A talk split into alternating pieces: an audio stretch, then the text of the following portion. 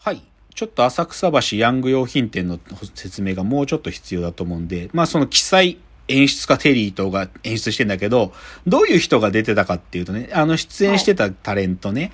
小林幸子が一応メインだったの、一番最初。だけど、だんだん出なくなり始めて、基本中心、真ん中にいたのは、ルー大柴。知らないじゃない深谷さん、ルー。わかりますわかるそう、はいル。ルーがまだスターだった頃が、ルーがメイン MC で、あとは清水美智子さんとか、浅草キッドとかが脇を固めてた。で、他にも、なんていうかな、ポイントポイントで、出川哲郎とか清水家、あと、後のそのオーディションバラエティの MC になるナインティナインも出てたし、あとはリカ子さんね。モデルリカ子さん。だから、どっちかっていうと僕はこのナイナイを目当てで見てたんだよ、最初は。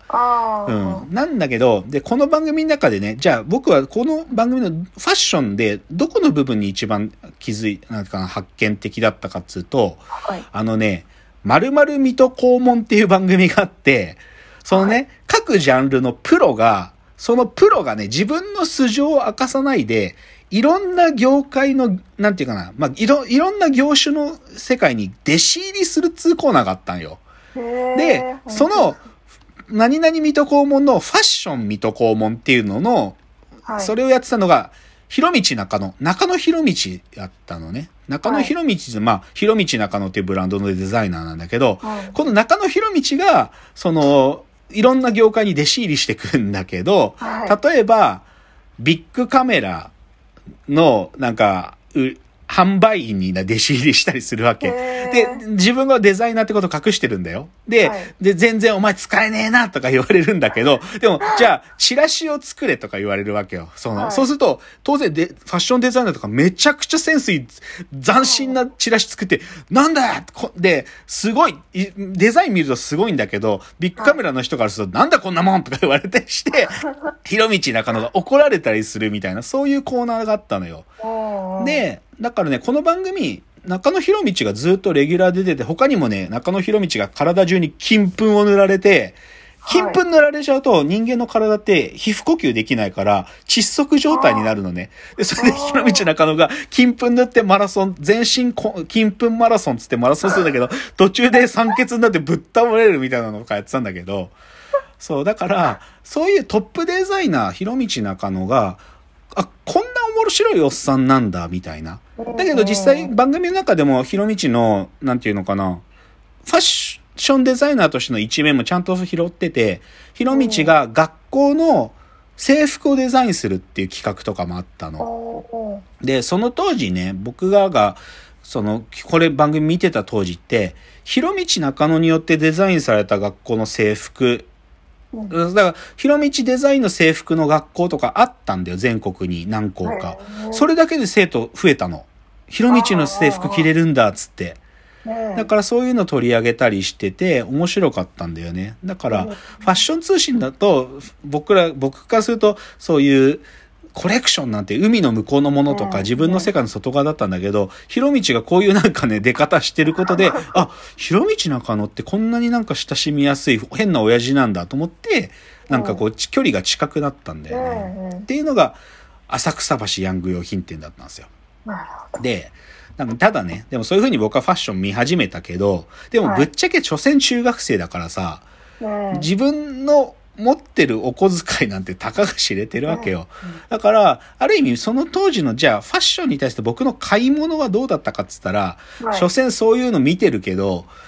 なんか、所詮自分で買いに行けるのは、ジーンズショップ丸川っていうのがあったんだけど、そのジーンズショップ丸川で安い服を買うとか、もしくは、なんかスニーカー、でもね、ラッキーだったのね、スニーカーとか友達と買いに行ってたけど、なんか僕そのスニーカー地獄っていうか、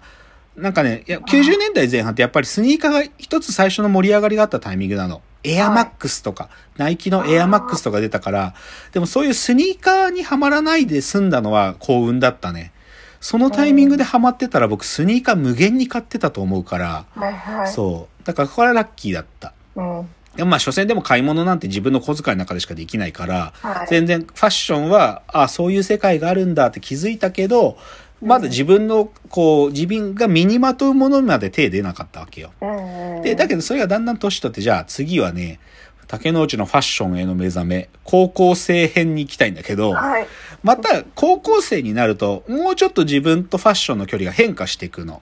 で、またいくつかのきっかけをご紹介しますね。作品なんだけど。はい、で、庵野もよこさんって漫画家知ってます？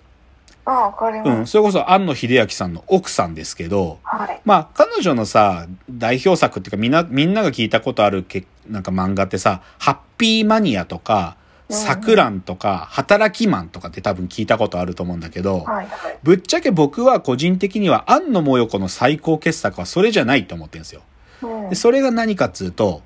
ジェリー・イン・ザ・メリー・ゴーランドっていう漫画があったの。まあ、プラスそれの続編にあたるジェリー・ビーンズっていうのがあったんだけど、はい。この二つの漫画が僕は庵野もよこの最高傑作であり、僕の高校生の時のファッションへの扉を開いたもう一つのきっかけなんですよ。えーで。ね、これ何かっつうとさ、はいあのー女性、女の子向けのファッション雑誌に連載されてたんだよね。あで、その雑誌がキューティーって、キューティーって今もあるよね。キューティーってじ宝島社の雑誌なんだけど、いわゆる青文字系みたいな、ジッパーとかキューティーとか、そういうはい。系の雑誌なんだけど、そこに、1996年から98年まで連載されてたのが、ジェリー・イン・ザ・メリー・ゴーランドだったの。で、その後98年から2002年までで続編のジェリービーンズがやってたんだけど、これがどういう話だったかっつうと、まず、ジェリー・イン・ザ・メリー・ゴーランドはね、あのね、ミリちゃんっていう、ミリオ、ミリっていう女の子がいるんだけど、はい。ミリっていう女の子が、めっちゃ可愛いんだけど、でも、男のモデルのふりをして、男モデルとして活躍するって話なの。えー。ミリっていうやつが。で、はい。で、他にもだからモデルがいっぱい出てきて、ミリの、本当は弟っていうか、双子の弟なんだけど、でも、こ心は女の子の、モモっていう女の子はい。女で、そのモモが、私も女の子モデルとしてモデルをやったりとか、